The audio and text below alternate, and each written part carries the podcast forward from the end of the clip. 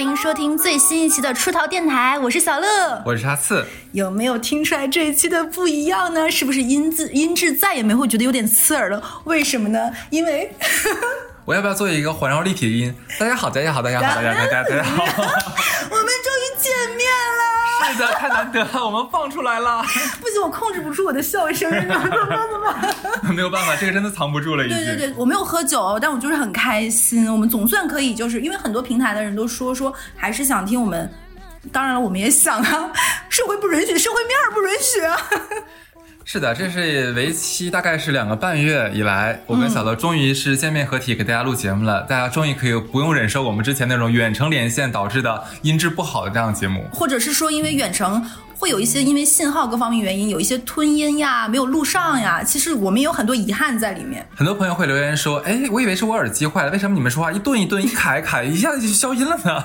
没有，不是你们的问题，我们的问题。我有朋友说说听我们电台，他有一种刷抖音，我不太知道。他说刷抖音有的时候会出现卡住，就刷不出去了。他说有的时候听我们俩说话就会觉得，嗯，这个地方肯定是剪辑剪掉了某些。是的。没错，没错。所以呢，就是非常开心，在六月的第一期吧，在播放。你听到的是非常新鲜热乎的，刚刚录出来的节目，并且我们也是合合体录了。同时呢，在六月的开始，我们五月份的这个出逃三周年的生日月的活动已经圆满结束了。对，生日过完了，那我们就再出发，肯定后边更精彩。那如果说你想看看你中没中奖呢？我们当时有三个活动嘛，在微博上呢，在评论区的，然后包括给我们投稿的。那其实你可以通过微博去看你是否中奖，可以看到的。你，然后第二个呢，就是我们会随着这一期播放这一期公众号的推送上，我们会把三个对应的获奖的名单是哪些人同步的公公布出去。也非常感谢这个时间跟我们踊跃参与，虽然哦对你们参与的并没有那么踊跃了哈，就让你们吐槽里面不。吐槽，人下手这么软，是 对，所以呢，就是非常感谢大家参与。我们后期呢，还是希望能够不定期的去搞一些这样的活动，让大家开心。所以呢，如果你想能够时不时跟上我们这样的活动的话呢，还是要关注我们的微信公众号，还有我们的微博。嗯，微博的话叫啥来着？出逃工作室，千万不要，因为我有看到有评论区有人说小乐实在是太不负责任了，怎么号能丢这么久？我内心也非常的谴责我自己，对我觉得我本人活得像上海发布一样，就不是很靠谱。哎，这个嘲讽技能拉满喽。对，所以我以后会就是好好的谨言慎行，以更最好的公规来严格的要求我自己，做一个就是向上的人，不太爱丢东西的人。所以要记得关注我们的微博，关注我们的微信公众号，然后也欢迎你们能够加入我们的粉丝群，我们。已经有六个群了，六群已经快满了。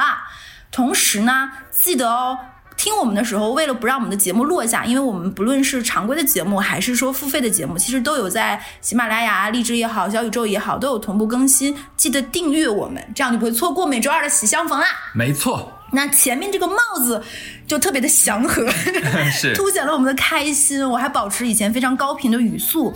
那我们今天聊期这个话题，其实是。我跟哈次，因为我们现在就有的时候会聊天嘛，我们的聊天其实也会迸发出新的灵感。因为前两天也也有在我的微博也好，还有就是跟私聊也好，群里也说我有想戒酒嘛，因为疫情期间实在是太不开心了，然后又因为一个人很闷很 emo，所以我有点酒精依赖。我大概隔离了七十七十几天的时候，我大概喝了两箱红酒。两箱红酒，基本上后期前面我能够稳定在一瓶喝三天，后面是一天一瓶多，我的量也不行，你也知道。是到后面我是怎么在家里睡觉的，睡在家里哪里撞了哪里，我都不知道。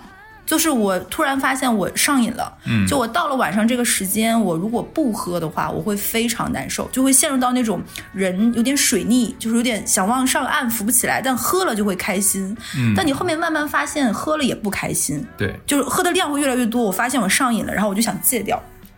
之后呢，我们就聊了成瘾这个问题，所以我们就觉得，哎，好像我们从来没有聊过上瘾这件事儿。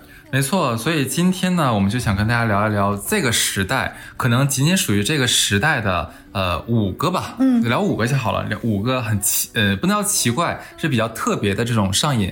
我看看大家有没有，当然有，有一些可能是你不好意思承认哈，没有关系，就你可以听一听。我们这里也会给大家讲一下这种瘾它是为什么会产生，嗯，然后有没有可能我们会抛弃到你的小时候，看看是不是你小时候也经历过类似的事情，所以才导致你如今会有这样的成瘾状况。是的，尤其是其实我们有的时候会收到很多微博也好，客服私信也好，有一些粉丝会有一些。些只言片语这类的投稿或者是碎碎念，其实很多也是跟瘾或者是一种无法明明知道不对，但又控制不住要做的行为相关。那这样的小故事，可能他们跟渣男渣女我们投稿内容还不太一样，那可能就会融入到这一期里。嗯，没错，那那你开始首先我讲第一个瘾啊，这个瘾应该是大家比较好奇也比较想了解的一个瘾。什么呢？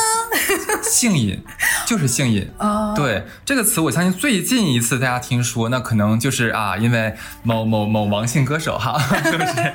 某王姓歌手大家都大家都知道了啊，啊，我小的时候第一次听说是那个打舞姿，对对对，老虎舞姿。对，就是他让我明白，我说哎，还可以把这个事儿说是病。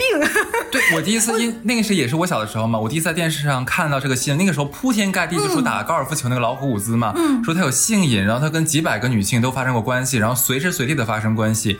当时我就觉得，哎。这个怎么？这个跟瘾有什么关系呢？对其实你无法想象到，因为这里面其实就有一个大家经常跟这个性瘾混淆的概念——花心。嗯，如何来确定一个人他是花心还是性瘾？其实有一个非常非常简单的区别的这样一个小方法啊。那有些人他可能会出轨，对吧？他的出轨可能就是一个精神出轨啊，在网上可能跟别人聊个骚儿儿。啊，聊聊骚儿，或者说在办公室里面啊，语言挑逗一下别人，是的。是不是？然后看到人家哪个兄弟带个小姑娘出来喝酒啊，他非要上去的嘚嘚瑟嘚瑟，显摆显摆加个微信，嗯。对，但是呢，可能他也没有多想跟人家发生一些肉体上的关系，嗯，这种其实就可以单纯理解为花心。可能这种就是属于那种还叫做冒号的发乎情止于礼，对。克制范围内的，嗯。因为因为他们这种人是属于那种精神上很需要别人的抚慰，嗯，啊，是这种，或者是说想要那种认同感，没错没错。然后性瘾，这个跟这个真的是完全不一样，他真的不见得是多么喜欢对方，嗯，无所谓，这个只要是个人就可以。他就是想做那个噔噔，他只是需要这种性的关系和性的行为，而且他有一个必要条件带括号的，就是他需要跟不同的人不停的。发生关系，来维持这个给自己带来的一个刺激感。哦，好，这里面的话，其实我在网上有查到啊，就是说关于性瘾，它其实有四种特征，大家可以对号入座一下。然后所有人在听我们讲，我没有，我不是，然后就发现，嗯，然 后他们的手紧紧紧的用那个指甲捏着手，那怎么办？怎么办？我不能承认，我不能承认，就是我。OK，那第一条就是什么呢？就是废寝忘食的性行为。有没有那种，就是你上上班上上班，就忽然好想好想啪啪啪，然后你正在上班，忽然你的女领导或者你的男上司从你面前走过，只要他是异性，无所谓是谁，只要是异性过来，你就开始脑子里不停的幻想，就是不，如果现在当下不立刻发生关系的话，那可能你这一下午都坐立难安。哦，这是第一条。嗯，那第二条就是进行不良后果的性行为。哦，这个就是前面说的那种，就是你明知道这事儿不对，没错不应该，而且后果非常严，就是严重，那个边际成本不值得，但不行，就是你已经上头了，没错你不做你你就能死那个，你知道是当时我看到这一条的时候，我就想到了一个我小的时候看到的新闻。你你你大家一定要知道一件事儿啊，就在我们小的时候，其实那个时候。我国的大众媒体的尺度比现在要大很多了，那时候电视剧都比这尺对什么都。敢报。当时我记得很清楚，应该是华中地区有一个地方是讲了一个女孩有性瘾的故事。嘿，华南不服，华南说哦，华中说哦，这个你要比哦对，，西北也不服，东北说那你们比去好了，我们跟我没有关系，我冰清玉洁。对，这个女孩我记得很清楚，她应该就是个中学生、初中生，很小，但是她那个时候就有有非常严重的这种癖好。她最开始呢，就是只是跟班级的男生。她她是真的恨不得跟全班所有的男生都要那个啥，然后她也会不停的勾引老师，哪怕老师下课就是她抓着老师的手摸摸自己，她都会很开心。到慢慢，因为她年纪小嘛，对不对？她可能很多行为都只是只是那种比较浅显的行为，倒没有深到一步。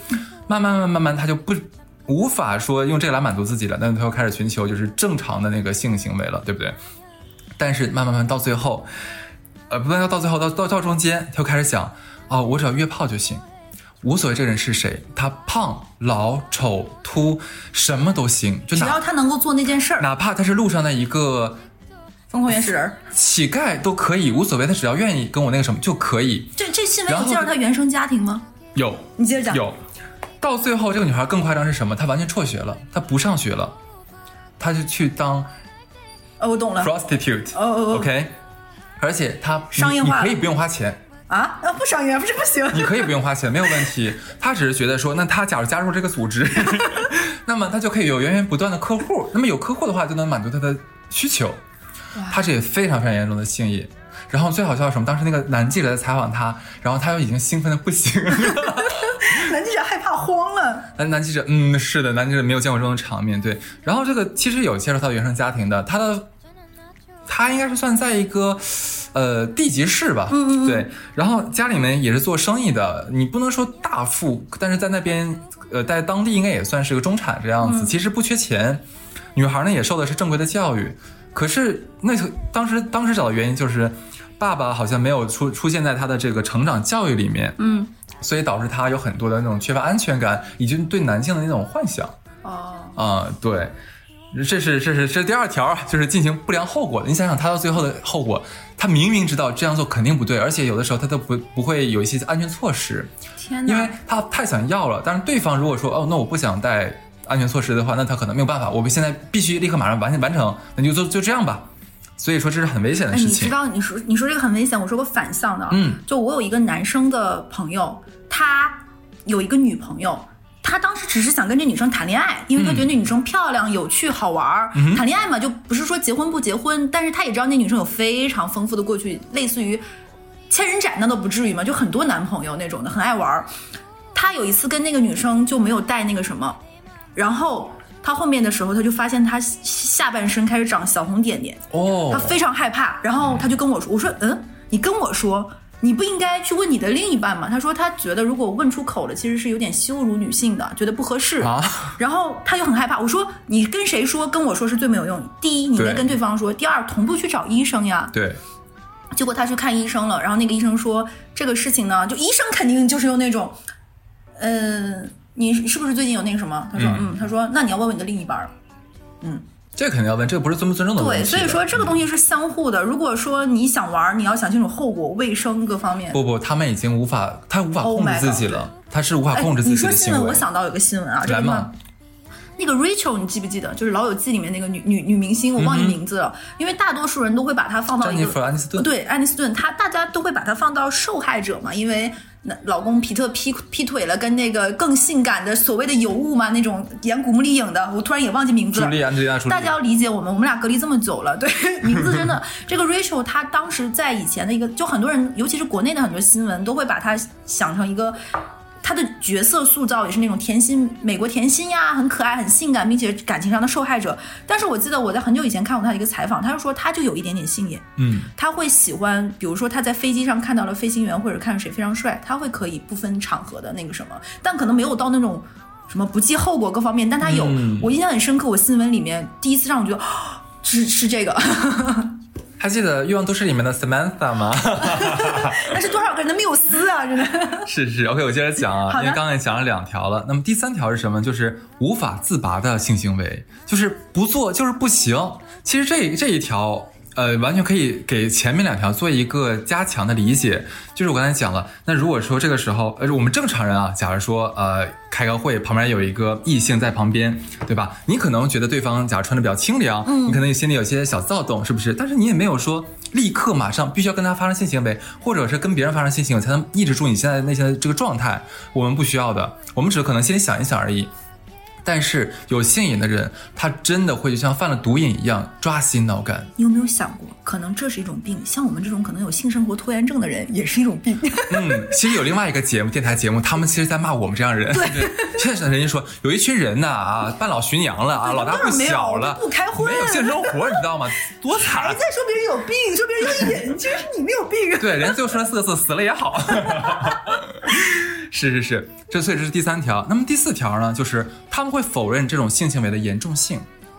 其实是这样子，他们你觉得他们真的不知道这种不停的去消耗自己的身体、消耗自己的名誉，甚至到名誉，对不对？非常损耗。对，但是他们会想到一个办法来保护自己的呃精神。嗯，他们的肉体是没有办法来拒绝这件事情的。就是说这件事情无无论如何，他知道我无法阻挡。嗯，可是我怎么能让来让自己来觉得心安理得呢？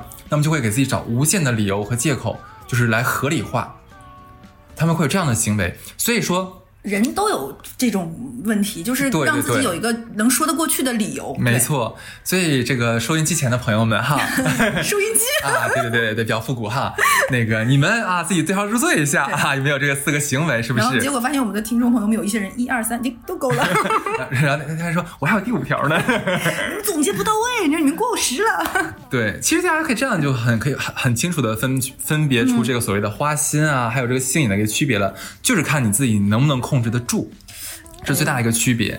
对，你要想说什么？就是我我觉得这个这个是这四个点，其实他们之间是交交柔的，就有可能这个人不只是一，他又又不无法自拔，又又控又控制不住，然后又不计后果，他就是这样个样子，然后最后就可能像滚雪球一样，因为这件事情我又想做，我又控制不住，然后就负面能量越大，最后就不计后果了，随便吧，嗯，对吧？反正已经这个样子了，跟吸毒有点像了，其实。哎，你说的太有道理，非常非常的像。因为我在做这一期的时候，真的是做了大量的功课，我就惊讶的发现，基本上所有的成瘾，它的原理都大差不差。嗯，那可能有一些细微的差别吧，但是基本成瘾的原因都差不多。我们就先来说这个性瘾啊。嗯，我们其实当时看到说，为什么会有人有性瘾呢？的确，性爱的美好，可能大家体验过都知道。对但是也不至于说让自己有多么的心心念念，以至于影响到正常的生活和社交。这个是一般我们不太会发生这样的情况的。呃，网上其实就有一个心理学家有这样分析过啊，他说很大一部分性瘾人群在成长过程中曾经遭受过情绪、肉体的虐待，甚至有就是性虐待。被女孩被性侵过，男孩可能被猥亵过，等等等等，这样子。哎，还有一种大家绝对不能忽视啊，就是校园暴力里面的性侵害。我我我插一下，你知道吗？你说你说这个我突然想到，因为我没有在节目里之前，我收到过一个只言片语的投稿，就是其实她，我觉得那个女生就是性瘾。她小的时候，她学习不好，她老爸会喜欢拿烟头烫她，我就是拿烟头烫他的手臂，就是烫他。就比如说拿个卷子，他说你自己说你多少分，然后烫他手臂，但他太短了，我没有办法在节目里。然后他说，他成年以后，他特别喜欢约炮、抽烟的男的，哦，并且他要求对方烫他。这个我觉得可以下次下我以后我们可以单独做一期关于讲 SM 的一个成因。我我当时听完之后，你知道他在他的语言描述，我想了一下，我都觉得疼，你知道吗？就是他说他要求，他也不知道为什么。我我可可能你刚才跟我讲这段的时候，我就想说，这可能是一种和他童年时候的这种虐待的一种映射，他逃不出这个像我昨天在录这期节目的昨天，我刚刚看完一个心理学家、性学家吧，他在分析就是 S M 为什么会有这样的成因。然后你说这个，我们你以后单独找一期来做，是是是，单独做，单独做。这李银河大姐怎么能研究一辈子？这玩意儿深奥呀！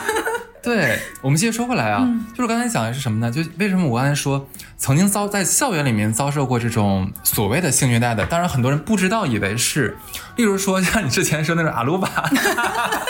他其实就是当然了，而且还有那种，就假如男孩子互相之间玩，可能就打下体呀、没有轻重的，他没有这种意识。是的，如果长期遭受这种，的确有那么一定概率可能导致这种行为的发生啊。我继续讲，那么在所有的这种呃，因为他他们做了一个调研嘛，就是给所有他找的这种性瘾的人群来做这种心理调查，其中情绪受虐占比是最高的，占到了百分之九十几，多么的可怕一个一个比例是吧？基本上小的时候，在孩童时期。这帮人都会感觉到自己不受重视，他们感觉自己是被家人、被本应该爱他们的人嫌弃的被孩子，被抛弃、被遗忘。对，对，所以说他们是长期处在这种就是压力之中，因为他们不停想，哎，我该怎么表现，或者我该怎么样，就是就是不说话，讨好别人讨好或者怎么样对对对，我是不是不说话，安静一点，就是父母或者是叔叔阿姨就喜欢我了，不不再欺负我了等等，他们会这样子，其实很可怕。所以在他们的成长过程中呢，一旦尝试到了性所带来的这种精神的奖励机制，你知道为什么吗？因为性的确可以给人这个呃愉悦感呀，舒缓他们的情绪当中感受到痛苦，是的，对吧？那么，一旦这种人他在第一次找到，就通过性找到了这种释放的方法之后，那么后期就会慢慢变成性上瘾。哦，这个就像之前咱们有聊过，说有些人他们吸冰毒还是吸毒品之后，他们吸毒上头之后做的第一件事儿，会导致对，是你跟我讲的对，会导致他以后每一次吸毒之后必须做这件事情。是的，是的，就是一样的，这个我觉得，所以上瘾是通的，嗯，对，所以像这帮人，假如说他可能十十二岁的时候第一次体验到了这个性给他带来的这种精神上的释放和快乐，那么下一次他再受到了同样的压力的同时，他同样会选择用性这个方法来让自己解脱。因为这是一种最简单、最高效，对他而言最快捷能够得到那种的。嗯，但是长此以久就会产生另外一个副作用，就是到呃，如果他经常这样做的话，那么也会形成那种，即使他没有感受到痛苦，那么他也会渴求性给他带来这种安慰和解脱。嗯，然而最可怕，你知道是什么吗？到最后，最后，最后，就是这个性啊，其实已经不能给他带来足够的这个疗愈和抚慰了。麻了。但是呢，这种行为习惯已经深深刻在他的脑子里面了。就是你不，就是你不做，你不做爱，那么精神反倒会惩罚你。它是一种应激反应。是的，这个就是你看，你说上瘾跟习惯就是很像，但是两者又不太一样。他俩离得很近，但又差一点点。对，所以其实你研究所有这种不同各种各样的上瘾吧，嗯你会发现基本上所有的这种成瘾机制都大差不差。嗯对。我就是还是嘛，就一切成瘾的东西都是你明知不可为，嗯。但还是要为之。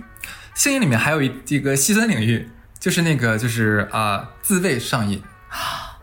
自慰上瘾是非常非常容易的，其实大概大概也大差大差不差，原理都是个原理啊，只是可能更更方便、更快捷一些嘛，是不是？所以可能男孩子呃有这样成瘾的人会比较多，而且据某一个调查报告显示，不好意思打个嗝，某报报调查报告显示哈，这种就是呃中国的青中年男性的自慰上瘾的这个比率是每一年不停的升高的。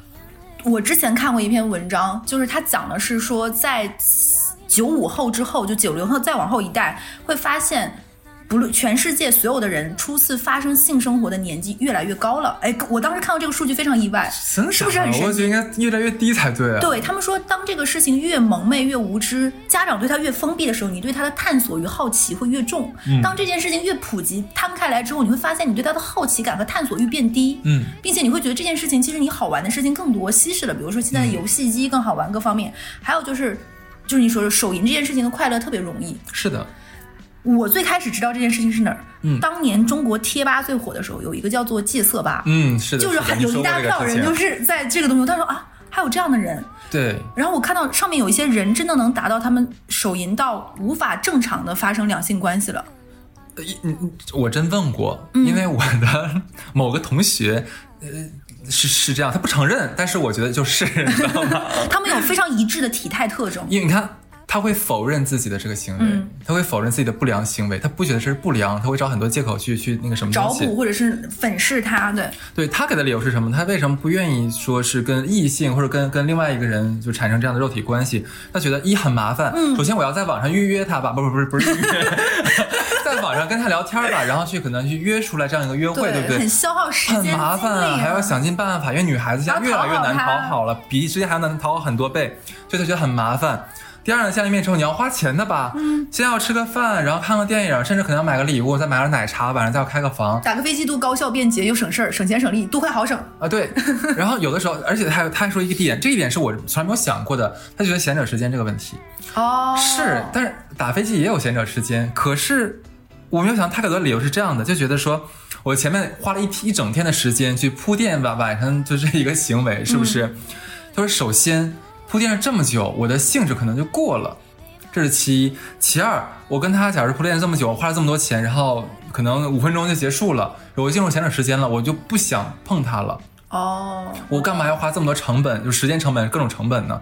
他会给我这样的理由。因为他认为为了性这件事情投入太多情绪价值是无意义的，他把这件事情和爱拆开来了，嗯，所以他才会这个样子。对哎，，我觉得听到这里的人，其实我们也是开玩笑说粉丝对号入座，就真的是开玩笑。但是大家不妨想一想，如果自己有一些些瘾的小苗头，其实是可以稍微按一按的。我我我的想法其实跟你差不了太多啊，可能有点小小的出入是什么呢？就是这个瘾，如果说没有给你你和你的身边人带来困扰，嗯，然后你觉得你的聪明才智足够能 cover 掉这个东西可能给你带来的潜在威胁，那你喜欢那就这样去做。那如果说你觉得小脑瓜可能没有办法控制住未来可能发生的风险哈，例如说你到处留情，然后有一天大家可能集体联名血书。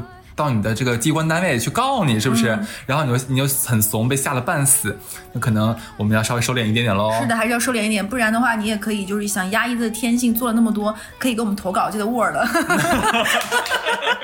对，不可以发 PDF，我们不好修改。对，是的。我说 那哎，那性瘾其实差不多，对不对？我已经很嗨了，就是我觉得挺有意思的。你已经讲了很多，那我们要进入下一个吧。第二个是什么？第二个其实有简称叫恶瘾。就是大家想的那种，我饿了。其实你真的饿了吗？是的，就是食物成瘾。嗯，哎，当时七宗罪的时候不就有一个吗？一个就是暴食嘛。对，还有一个就是性嘛。对，我们哦，那我今天应该找七个是吧？没有没有，我们就第一期嘛，再挖个坑。你就说这个恶其实给大家可以描述一个场景啊，就一到深夜，你有没有就很想吃东西？其实你并不饿，或者只是有点小饿，而且。你深知今天晚上的晚饭你吃了很多，可是就是没有办法，到了半夜的这个时候啊，就很想吃东西，不吃呢就会抓心挠肝，然后坐立不安，必须必须逼着自己吃一点儿。可是呢，你吃完之后又会让自己陷入自责，为自己的就是不控制自己呀、不自控、不自律而埋怨自己。嗯，而且你也知道，其实你并不是饿。你只是想吃，对，哎，咱们之前不是找那个那个谁录过一期，就是即便我不厌就讲过那个什么嘛。我们即便我不变的第二期，欢迎大家去听，是我们请了一个呃有进食障碍的小姐姐给大家讲的。对，而且你刚刚说那个场景，我又想到，你知道现在在视频领域有多细分吗？嗯，有一类减肥博主，他们会记录自己，就你出现你说的刚才那个状况，他们可能根本没有减下来，他们三不五时就会有一次暴食，就是视频。大概都大差不差。先早上说说，我今天其实刚开始都好好的，我先吃了一个全麦面包，吃了一些升糖比较慢的水果，结果我突然就没控制住，然后就开始说我吃了什么，吃了什么什么，这一天吃的量可能比一个常规的女生吃三天的量都多，而且是大量灌溉碳水，什么包子、馒头、汉堡、炸鸡，乱七八糟吃一堆，然后到晚上开始狂哭，然后就已经肚子都不行了，撑到爆炸，然后就开始哭，我怎么又这个样子？然后周而复始。是的，就是你刚才说的，这就是一种瘾。哎，你刚才说的非常好，给我起了个头啊！很多人无法区分我是能吃还是我是食物上瘾了。对，上食还是上瘾是两码事。对，那这里其实还是有几个这个典型特征啊，我说一说，大家也看看自己有没有啊。第一条就是不吃或少吃某种食物，那么你就会产生焦虑，这是第一条。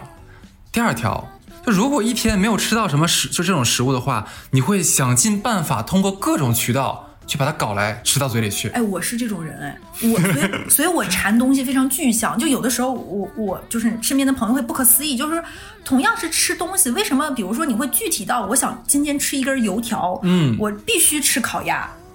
对我是会非常具化我想吃的东西的，就是这个馋。其实你说这个有有我我觉得我有的很多。为什么刚刚说很多女孩？因为很发现现在很多女孩她是每一天必须要喝一到两杯奶茶，是吧？呃，不喝又不行。你想，咱们都是坐过办公室，这种情况，我相信基本上所有人都见到过。其实，慢慢大家想一下，如果说你今天不喝这杯奶茶，你会不会觉得自己很焦虑，然后很不开心？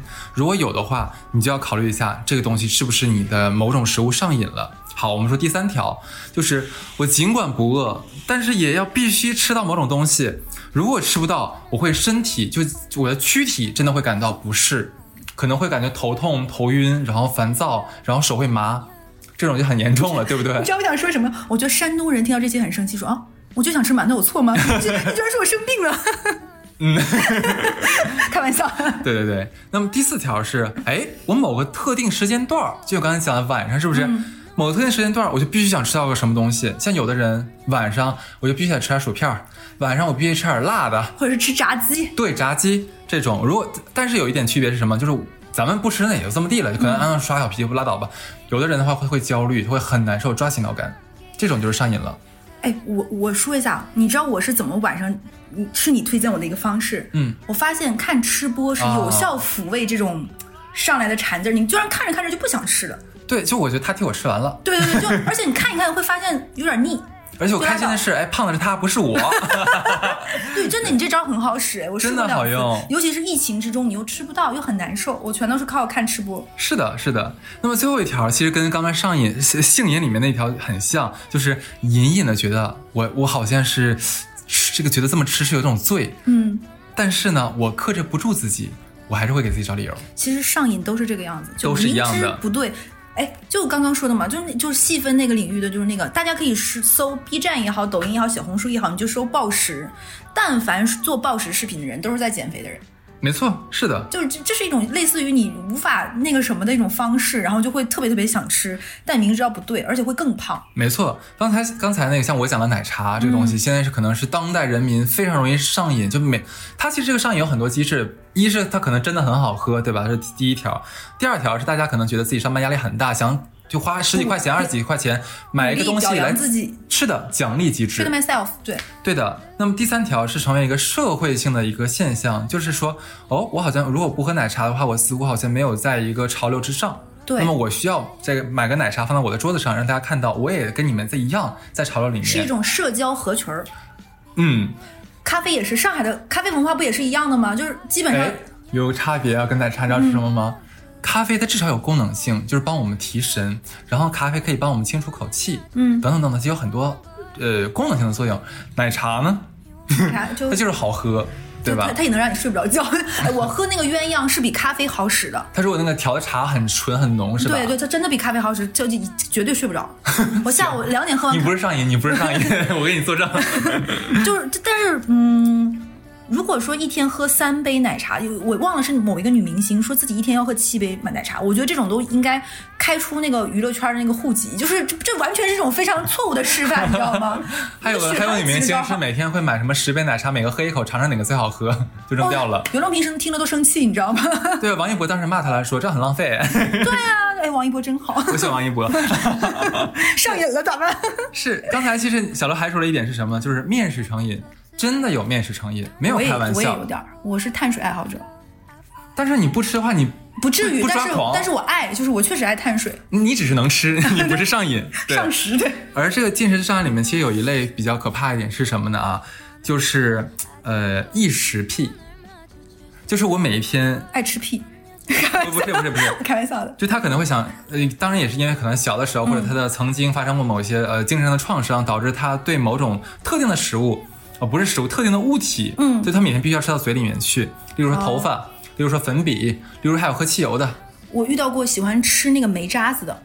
对，是的，是的，有的。还有爱吃那个青草，爱吃沙子，爱吃土的。嗯，还有喜欢喝粪便的。哦，是的，真的有，真的有。我在网上看了个段子，是一个 M 说说，有一天我的 S 让我喝尿，然后我我喝完，他问我甜吗？我说甜。下那个 S 赶紧去查糖尿病。太好笑了。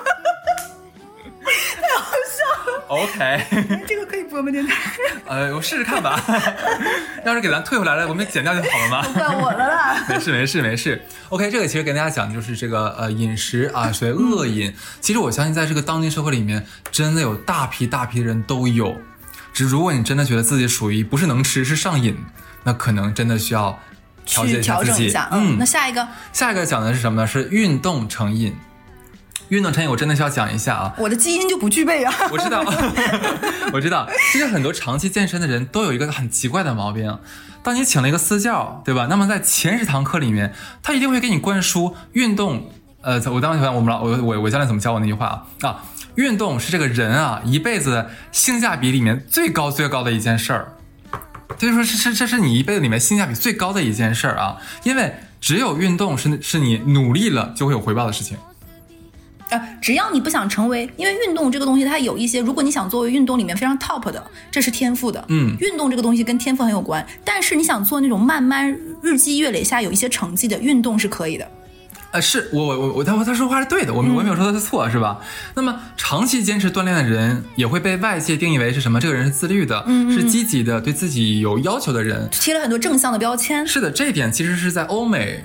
这两个地区是认可度更高，我们国内是目前没有这个没有达成对他一致的认可度啊，就说啊这个人健身，那他一定是自律怎么样？我们还没有说这样的想法。不会有贴这样标签，但是欧美里面会，因为欧美的女孩可能更喜欢跟咱亚洲女孩不一样，她们更喜欢健硕一点点的。那她觉得这个男人他可以这样的让自己自律的去锻炼身体，那么他一定是个很有毅力的人。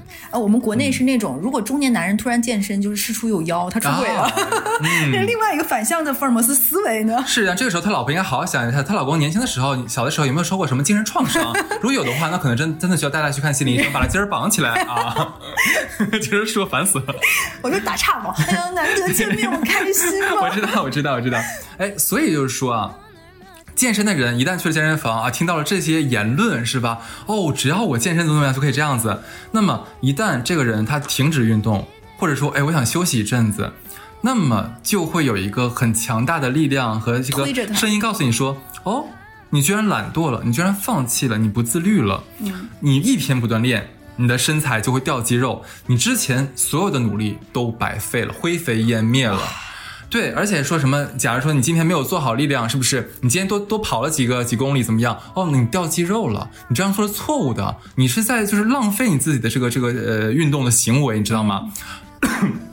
他会有这样很奇怪的东西。精神鞭打快牛，真是哎，是。对，更让人恐慌的，你知道是什么吗？就是当你已经享受到了身材变好，因为是这样，健身它不仅仅是关于身材，它更关于你的状态、你的气质，甚至你的脸型会有变化。对，很奇怪的啊，当一个人一旦从可能以前的就是比较肥胖，对吧，或者身材不好、形形态不好，通过健身你变好了之后，你得到了很多很多对你美好的评价，但是当你一旦想这个偷懒的时候，你会很焦虑，是什么？这些美好的评价将会立刻离你而去，就你无法割舍这个社会给你带来的这种让你虚荣的心。对，还有就是有一些人他会非常就很多那种博主各方面都会说什么要养成天天测量体重的好习惯。嗯，其实我觉得这也有点这个，就很可怕。其实我说这个运动成瘾，它真的是针对这个爱运动的人，嗯他长期在健身房里泡着的人。其实，呃，我个人感觉，至少我刷抖音是感觉。我们国家现在全民健身的热潮也是在越来越壮大，这个队伍，嗯，不停地在扩散，已经成为一个属于是大家感觉以前可能是哇这个人健身好厉害，现在就是哦你健身我也健身怎么样，就会变成一个很稀疏平常的社会行为了。我希望这个风气赶紧、赶紧到那个中国内娱，然后娱乐圈的内内内内就是内内地娱乐圈，嗯内娱我希望完了就中国的那男明星能够有这种就是上瘾的这个，让他们身材管理一下，真的没法看一下他们。你这话说的也是糖果超甜型的吧？对，其实所以其实我为什么要把这个说单独拎出来，就是因为因为我也在健身房里泡着嘛，我也以前体验过，但是好在是什么呢？三天没去健身房我就摆烂了啊，爱 怎么地怎么地，你骂骂去好了，我就是废物。那我们现在可以自己安慰自己，因为咱俩没病啊。是的啊，这个其实也就是运动成瘾给大给大家带来这样很大的负担。其实不要给自己那么绷的那根弦，稍微做不到。他们做这帮人做不到，很难的，不像我这么不要脸。对，我是真的不要脸。对，哎，讲要后面我紧接着要讲两个可能大家没有想到的。嗯嗯对，第一个叫什么？孤独成瘾，这真的在心理学上是一个状态，叫孤独成瘾。我我我能理解，你你接着讲。对，你想孤独，我就其实当时我想看那句话怎么讲啊？孤独特别像是咖啡，你刚开始喝的时候很不习惯，对吧？觉得哎苦不拉几的，有什么好喝的？但是呢，喝着喝着，你就忽然感觉一天不喝就不行了，甚至就是你喝惯了这种苦咖啡之后，你就没有办法再去喝那个星冰乐了。嗯。其实刚才这个比喻就很像是，当你一个人刚刚开始做呃过这种孤独的生活的时候，你可能会有各种各样的不适，对吧？你觉得自己在家很无聊，没人说话，很寂寞，然后什么事情都要自己做，甚至可能你待从早上待到下午的时候，你整个人就开始提不起精神了，因为你自己在家待一天，蔫儿了。可是，一旦你习惯了这种孤独的生活之后，啊，那你就会品出这个孤独生活给你带来的这种舒适，它有很变态的行为。我知道，我知道，但是它真的会体会得到。你不是，这不就是说咱俩吗？这不是就孤独成瘾的另外一个分支细分领域，就是单身成瘾。这个跟咱咱第一次喝咖啡到后来愿意喝咖啡的一样吗？对我们为什么跟可以从这个跟跟中药一样的饮品里面感受到快乐和愉悦？它就是就是这么回事儿啊！就当然了，我们这边也要说啊，就是那个呃。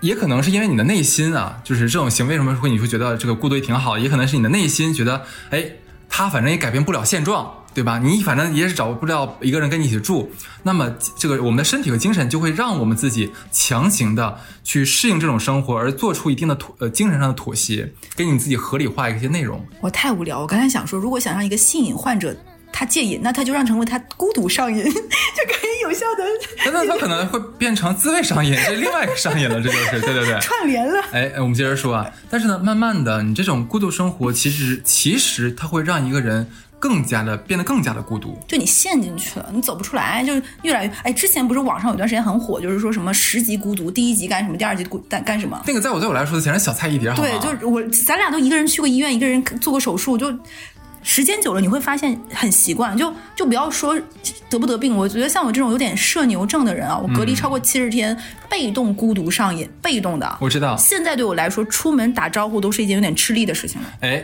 你记不记得？你记得你之前有些节目，你有你有跟我讲，过说那个爸爸，你爸爸就说过，就是说，呃，一个人总是独来独往，那这个人一定会很独，嗯，带冒号的独，独自的独，嗯，对，就很这个人会变得很不好接触，然后性格比较乖僻乖戾，是吧？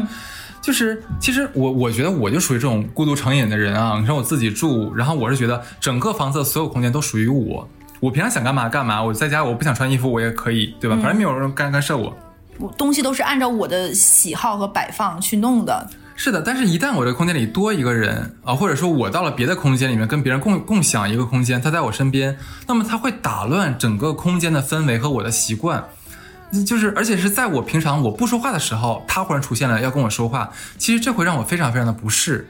我相信很多长期一个人生活已经习习惯孤独人都会有这样方面的。行为，哎，你就不要说这个，就比如说有的时候偶尔有朋友来我家，我在那儿做饭，因为你长时间一个人在一个孤独的环境里没有声音，他跟我说一句话，我会被真的吓到。我经常被吓到，你没发现吗？就就真的很容易吓到，因为你已经习惯在于这个时间就只有你自己，你是听播客还是干嘛？对，记得听我们出道电台，然后订阅，然后我刚才讲的这些其实都是关于。孤独成瘾的一个描述，嗯，但是我接下来要讲的是，这个孤独成瘾其实会给我们一些副作用，只是大家可能没有意识得到啊。你快说。首先是语言和社交能力会下降，就刚刚我说的吗？打招呼都费劲。大家可能，我记得有个人曾经在评论区说过，说为什么哈斯说话不利索？我也发现我说话不利索了，我真的说话没有以前利索。这个事情我我意识到了。以前啊，我的工作是天天从早到晚，就要跟不停的人说话，不停的人去谈事情。嗯，那个时候嘴皮子练得很溜。当后来我回归到家里面，我不再去跟社会性的工参与社会性的工作之后，强社交的，我就没有那么强的锻炼了，你知道吧？我也不知道为什么我的语言表达能力真的有下降很多。对，这是其中一条啊。那么第二条就是事呃做事情开始失去条理性和时间规划。这个我相信我在节目里面我自己都自曝过很多次了。小乐曾经夸过我，一九年的时候夸过我，因为那一年我是刚刚开始自己在家里面就是不上班嘛，对不对？他说：“哎，哈斯很棒，因为他身边很多人都呃不去上班，但是可能作息就紊乱了，但哈斯一直没有。我这个表扬一直持续到了这个一九年的年底，二零年的年初我就开始黑白颠倒了。再强，就是在我看来，我再强大的意志力都没有办法去抵抗这个东西，真的没有办法。”后，但只是我现在是，假如说这两个月是黑白颠倒，然后我就告诉自己不行，我要改过来，然后又大约花一个月的时间把自己的作息又再调整过来，可能再过两个月又回去了，它就会产生一个周而复始的这样漩涡。我跟你讲一个特别搞笑的事情，我翻了大家聊天记录。我搜你几点睡？嗯嗯，一排。是的，是的，小乐经常这么监督我。对，其实刚才讲的是时间规划，还有个就失去条理性。像以前我们我我们在工作的时候写这个明天我要做哪些事情，嗯，我就会想起，假如九点半到十点钟，假如就是见热总谈某的事情，嗯，我会有前面有个时间段。对对对。但是现在我只能是明天我要，假如说明天要见小乐，明天要录电台，明天要什么干嘛干嘛干嘛干嘛，我不敢写时间段，因为我知道我可能没有办法在我规定的时间段里做那个事情。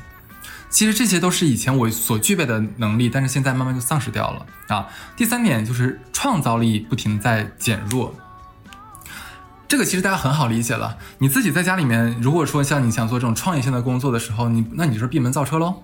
对吧？你的信息可能只是来源来自于网络，或者是嗯电影啊，是这种这种二三手的材料了。你对于这种信息的处理能力，其实那那当然不如像以前一样，你直接面对社会，你直接面对于那个事物所来的冲击感和加入感更好。相当于我这个特别能理解，就是在隔离这个阶段，你同同一直都是一个人，你会发现有两个问题：首先没有交流就没有碰撞，是的，你的观点就是顺着你的思路来，就包括现在整个的自媒体也好，新闻网络也好，它的推送机制都是猜你喜欢，嗯，你整个面会越来越窄。是，就你看到都是你想看到或者他认为你愿意看到的东西，所以你就相当于你在这个东西里面，你整个人是从一个大大的圆缩缩缩成一个半径越来越小的圆，嗯，没有碰撞就没有。然后你越孤独越窄，你的观察越少，没错。你你想创造是需要不断的去观观察，然后去发散你的思路的，就是你都做不到了。没错，而且还有最后一点，其实这个必须要强调给所有习惯孤独、已经孤独成瘾的人啊，就是。呃，你自己可能没有意识到，或者说你自己选择性的忽视掉，长期的这种处于孤独的状态，你的心底里面会不断的在累积这个悲伤和抑郁，这个东西它是像一个指指缝里的流出来的沙子一样，你没有看到或者你没有太注意到啊，反正那么点无所谓了，可是它每天都在积累，当积累到一定程度的时候，可能就会产生一种质的变化了。这个真的希望大家能注意得了。为什么？因为像我们长期在家里待着，可能假如我今天。呃，被被网上谁谁给气到了，对不对？那如果说我正常正常在公司里面，我可能直接跟旁旁边小乐在坐坐我旁边，哎，小乐你知道吗？有傻逼，不啦不啦不啦。我跟你说完了，你陪我一起骂他，那我可能就结束了，完事儿了，对不对？我可以从社会中获得，嗯，但是你自己在家里面，你怎么办？你只能靠自己去内耗消耗它，像个棒一样，就像个河棒一样，你只能是不停的分泌那个珍珠质，把这个悲伤东西包裹起来。说好听点说，你把这个东西啊内化好了，磨成珍珠了。说不好听一点儿，就是你这个里面流流挺多，是吧？对吧？其所以说这个孤独啊，它不仅是一种生活状态，它也有可能是一种成瘾，而这种成瘾也可能给你带来一些很负面的东西，大家要审视一下。这里我要说啊，就因为有一些成功学或者是这种所所谓的人性思考，说什么一个人足够强大就可以享受孤独，他可以怎么怎么样，但这个东西事物都是有两面性的，你要多元二维的去看，就是。是这个样子，你能可以享受独孤独，一个人独自生活，这是一种强大，但并不是说要时刻保持这个状态。人就是这个样子嘛，社会是变化的，生活也是多元的，你是要在这种流动的变化中选择更让自己舒服和开心的方式。没错，OK，这讲第四个，嗯，最后一个，这个真的是很有意思，我把它留到最后一个给大家讲。我看到这个时候我都一惊，我觉得这玩意儿也是成瘾，那太奇怪了，叫努力成瘾。哇，太懂了，太努力成瘾，努力成瘾不就是卷王得的病吗？哎，可不是这么简单，它里面可不是这么简单。你快说说，这里面有很多人类的阴暗面儿，一个一个给大家抛。估计我说完之后，可能电视机前不是电视机前，收音机前很多朋友感觉裤衩都被我们扒光了，你知道吗？怎么回事？就听我们节目都不能穿衣服了？就是你会不会觉得你每天都在拼命的加班，拼命的学习，你同时做了很多很多事情，你特别想立刻看到效果，很急，是吧？你不停的告诉自己说，我一定要努力才能变成优秀的自己，但是你心底里其实你是。明镜似的，也很清楚，就是你自己的欲望其实远远大于你的能力，而且你又没有足够的耐心去完成它。说的很抽象，是吧？没事，咱慢慢讲啊。有的是扒扒大裤衩的时候。就是现在社会上其实有很多人每天都很努力、很努力、很努力，但是却不快乐。就为什么说你越努力越焦虑？其实就是一种努力成瘾啊，或者说他们不是一个真的努力。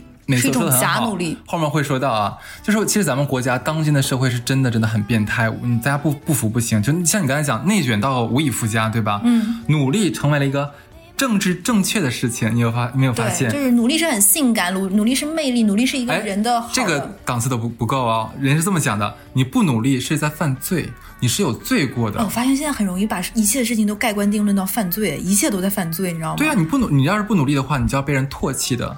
我这里说一个很可，就是插一嘴很可怕的事情。像以前我们不是做外勤的嘛，对吧？做投资工作，我们天晚在外面跑。那当然了，因为你做外勤，像销售工作，像我们这样的工作，那他可能是跟这个呃有底薪，然后再加上我们的项目奖金，对不对？那相比于其他像做内勤的同事，呃，这个内勤指的是像呃行政之类的这样工作，是不是？我觉得每个工作都很重要了，只是可能大家分担的区域是不一样的，对。但是的确是我们以前在这个行业交流峰会交流会上面的时候，就有人提出说，一个男人，一个男人，就是你哪怕累死在外面，你也不能去在公司里面当个这个叫什么东西行政，对你也不能干后勤。很多人说这种话，你这样太丢人了，你窝囊，你知道吗？就不像个男人。会有这样的会有这样的这个这个东西存在，其实你发现了没有？就觉得他先天的给你给你就是规定好了，这个工作啊，就是他是努力的，他是获得这个成功的，他是有价值的。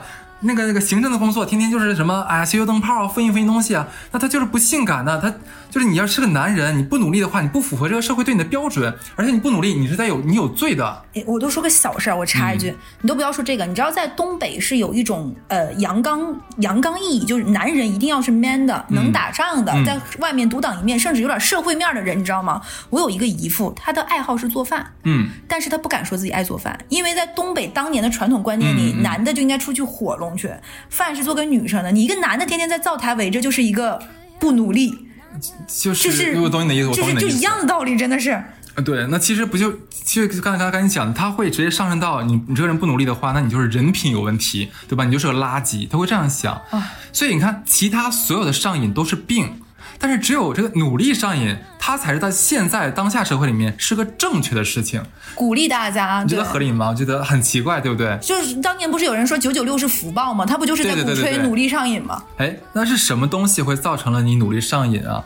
第一条，其其实这个东西我们是在网上看有人讨论，我觉得很有意思，跟大家拿出来交流一下。就是第一条，就是我应该成为叉叉叉。举个例子啊，假如说，哎，我三十岁了，那我应该成为这个高盛高盛这个投资的这个高级投资经理，对吧？哎，小乐是个女孩子，那你就应该瘦到一百斤以内，对不对？啊，我是个自律的，我应该是个自律的人，那所以我每天就应该跑五五五公里，嗯，对吧？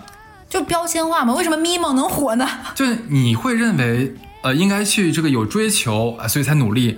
但是就是追求进步的来源，其实应该是我们对这个未来充满希望的，对不对？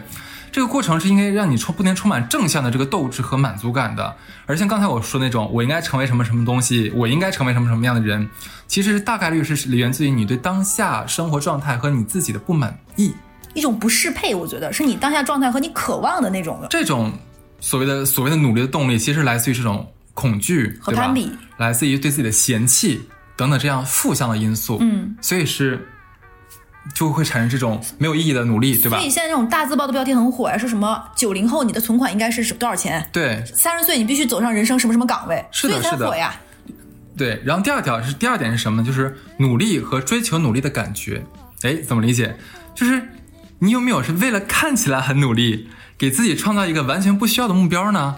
装努力就是就是大学期间啊，可能是你为了自己显得很努力，是不是？让别人给你正面评价说，哎呀，你看哈斯好努力，他每天都去泡图书馆，是吧？他每天干嘛干嘛的，你真棒！我也我是不是也多看看书了之类的？嗯，哎，你可能会为了这样的一个行为，给自己就是说那个啊，报什么什么考试啊，对吧？然后说我规定说我今天要去图书馆，我看几本几本书啊，等等等等。但其实你并不爱看书，看书的时候你其实也看不进去，然后看完了呢，你其实什么也没有学到，看完跟没有没有看一样。而你所谓的想报的那些考试，其实你你也完全不感兴趣。考完那个证出来，你也知道没有什么太大用处。但是，但是这些看起来都非常的正确，带冒号的正确。这是正确的事情，所以你会很努力的去做。当你看完一本书的时候啊，你会有一种就是我的任务完成了这种成就感，对吧？即使说你没有从里面得这这个整个事情看书这个行为和看的这本书里面得到任何有样的价值，哦，都无所谓，因为你需要就是你需要就是知道的是什么，就你有。我我插一下，你先讲，我先讲，就是这个地方我想过，就是我之前有在我的那个日记里有写过，你知道有一些人，就你说看书这件事，我太感同身受了，因为大家追求于这个书是有价值和意义的，就会有一些人说说看小说是一种杀时间浪费，嗯，但认为小说里面没有任何知识的浓度和涵养，你其实就是在看一个故事，对吧？你在浪费时间，然后告诉自己哦，其实我在看书，但我认为每个书都有每个书的意义和价值。一个小书其实可以延展开不同的思路，有的书是提供给你结论，有的书可以提供你方法，等等等等。小说也有小说的价值，就比如说《三体》好看，难道你认为它只是一个小说吗？没错。还有你刚刚说那个努力，这我不得不说，整个网上都在鼓吹这件事情。比如说你一刷开任何的视频网站，他都会说什么教你学个配音，教你考个证，运营必须学会这么九块九这门课。其实里面啥也不是，但是就很很很。关于这个副业这个问题，我们准备单独给大家开一期，讲讲什么副业是坑，什么副业是骗子，是的，不要上当。就是大家享受于这种有点自欺欺人，就是我没有在荒废我自己，我都是在做一些给自己加分的事情。其实，其实我觉得，其实大家需要想清楚、明确自己想要真正想实现的这样的一个目标。嗯，那么这样这个时候努，这时候努力其实就是你实现目标的一个伴随产生的副产品。它不是说是你你我先努力，然后哎我就达成了一个结结果。它这两个不是完全线性的关系。就大家太想要结果了。对，对，然后就是很多人在其中，你知道吗？他会表演出自己很努力。会让自己觉得心安理得，让自己觉得我的努力把我的生活填满了，让我看起来整个生活是饱满的，可能我就没有白活。但是这就是一个很妙的怪圈，就是你为了追求结果而努力，但是你又在假努力，但结果又不会骗得了人。哎，这是一个非常妙的圈，你不觉得吗？这句话很很很伤人啊，是吧？是真的是这个样子。是是是是。OK，那么第三第三点是什么呢？就是一切的失败都归因于我没有努力。啊，这就这条其实不用我多说了吧？那有的人人家出生在罗马，对吧？有的人人家一出生就住上海的三百平江景大平层，对，有时些人命也，对，有的人天生人家就是有天赋，嗯，啊，人家就是什么弹琴弹得好，数学学数学学得好，然后人家考试提前两天看，全班第一名。你不要这么说，你就说炒股这件事情，不是努力你就一定能够跑赢大盘呀我。也之前也在节目里说，我之前有一个朋友，对吧？人家他不会炒股，买啥啥赚钱，你怎么办？没办法，没招儿，这真没招儿。对这种人，大家就你比都不要比，说你看你你看都不要看他，是吧？这个不是你能用来比的，所以不如别人，就真的不一定是因为你不努力，就是可能。就是你可能知道啊，人和人不能出，就是在一个起跑线里面这个出生嘛，对不对？但是有的人觉得说，哎，我只要努力了，我就会让我的人生变得可控，就是这样，就会给他一种错觉是什么？我既然我能控制我的生活，然后他们也是，不过是就是他们出生的时候带的那些条先于条件上的控制生活，其实我俩是一样的，我俩没有差多少。这种鸵鸟心态，就自我心理安慰心态，就是孔乙己的心态。对，当然这种的话，我们就不多评价了吧。就有的时候人可以稍微闲松那么一点点。嗯，是的，所以说我就觉得这个就是我我当时在网上看到就关于这个努力成瘾的探讨的时候，觉得太有趣了。，对，是的，真的，从我们上学到现在，身边一定会不停的出现这样的人，甚至我们自己在某个阶段也会这样子。有没有想想过，就是可能是因为我们当时受到的教育，很多人都会说，尤其是老师会说什么，嗯找找自身的问题，看看跟别人之间的差距，就是因为你不努力，中间才会有这个什么。甚至你记不记得我们从小都会说什么，一点零一乘以一点零一乘以三百六十五天会怎么样？零点九九乘以零点九九，三百六十五天会怎么样？对每一天都会什么不积跬步，不以至无以至千里这种话，告诉你努力就是对的，努力就会有好是的结果。是的，但是我们也是活了这么多年的人，你会发现，努力可能是会让你变好，但是有的时候不能孤注一掷，有的时候运气确实是在里面的。我觉得努力只是你能成功的路上的一个因子，因子而已，一个很长的乘法工程式里面的某一个环节。它不是决定性因素。你有没有这个命是比较重要。对，就我当然我们也不是让你自暴自弃了，我们只是说说没必要把自己逼到那个就没有表演，不不要表演性努力，对，就是自欺欺人。就就刚刚我说的那个呢，就是努装作努力结为了结果，但结果又不骗人，完全暴露你是在装努力。是的，OK，那这一期就是给大家就是总结了啊，五六个是吧？小乐讲了一个戒酒的嘛，对吧 我又给给给大家给大家分享了这个五个，嗯，当代人非常奇妙的，只属于这个时代的这种上瘾，也希望大家看一看自己会不会身上也有，或者说你知道哪些更多的属于这个。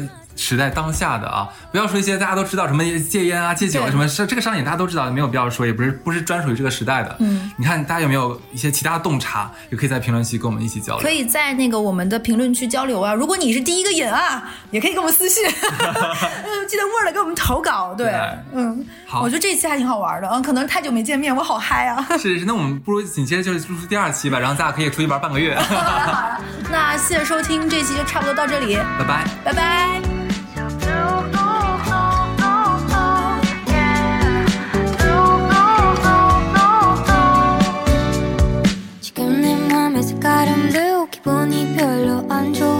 알잖아. 나좀 피곤해. 내게만 참 까다롭잖아.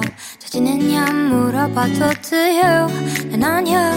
지금보다 조금 더 아파했으면